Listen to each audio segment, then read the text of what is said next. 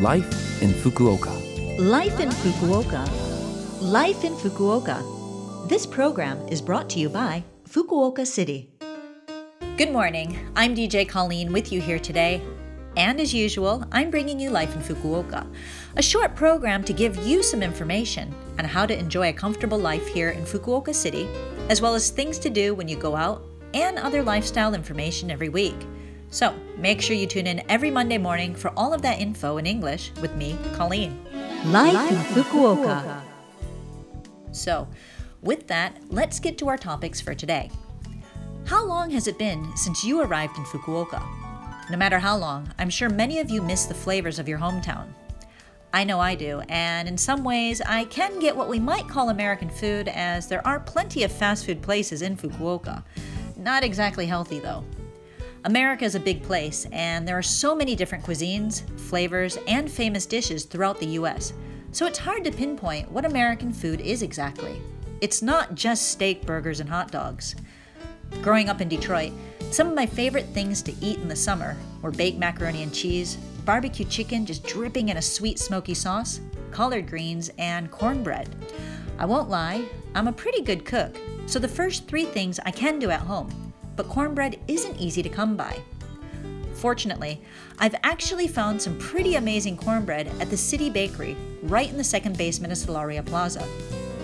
Apparently, the City Bakery was originally started in New York, so it makes sense that it has an American kind of flavor. When I first discovered the cornbread there, I was hesitant and almost didn't buy it as I was worried it would only be an imitation of the deliciousness I grew up with. My first bite, however, threw my doubts out the window, and I was ready to buy every last piece. I held back. That would only shrink my wallet and expand my waist, hey? But I was happy to know that I could find a taste of home in Fukuoka. Hmm. I'm kind of craving some cornbread now. Hmm. Anyway, enough talk about food. I want to move on to the next topic, which is about support for you, the foreign residents of Fukuoka. Life in Fukuoka. If you look at the official Fukuoka City homepage, you'll find a section on the site that provides support for the foreign residents in Fukuoka. It's simply called Support for Foreigners and has information on living in Fukuoka and now has information in Vietnamese and Nepalese as well. Just search for Fukuoka Support for Foreigners.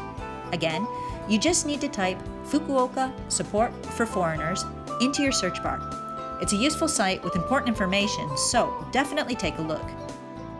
This site will be a big help if you have any questions about that 100,000 yen relief money from the government that everyone is talking about, or if you aren't sure how to fill in the application form for that money. In addition to the information on support for foreigners on the Fukuoka City homepage, a special telephone hotline exclusively for foreign residents has been set up to give consultations on the 100,000 yen benefit money the hotline supports five languages. They are English, Chinese, Korean, Vietnamese, and Nepalese. The phone number is 092 401 0826. Again, that number is 092 401 0826. Please call this number if, after checking the Fukuoka City homepage, there is anything that you don't understand. If you're currently looking for work, the Fukuoka City Employment for Foreigners section will help you with your job search. Consultations are available over the phone in English and Chinese. That phone number is 092 716 8608. Once again, for job search support, please call 092 716 8608. If you're an international student looking for work, you should consult the Fukuoka City International Student Support Center. The center will provide support for finding part time jobs and employment where you can use your translation and interpretation skills.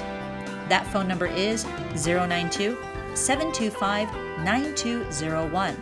Again, that is 092 725 9201.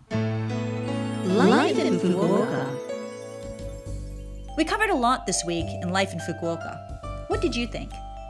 You can listen to this broadcast at any time on podcast, and if you want the contents of the information I shared with you today, especially those phone numbers, just check our blog.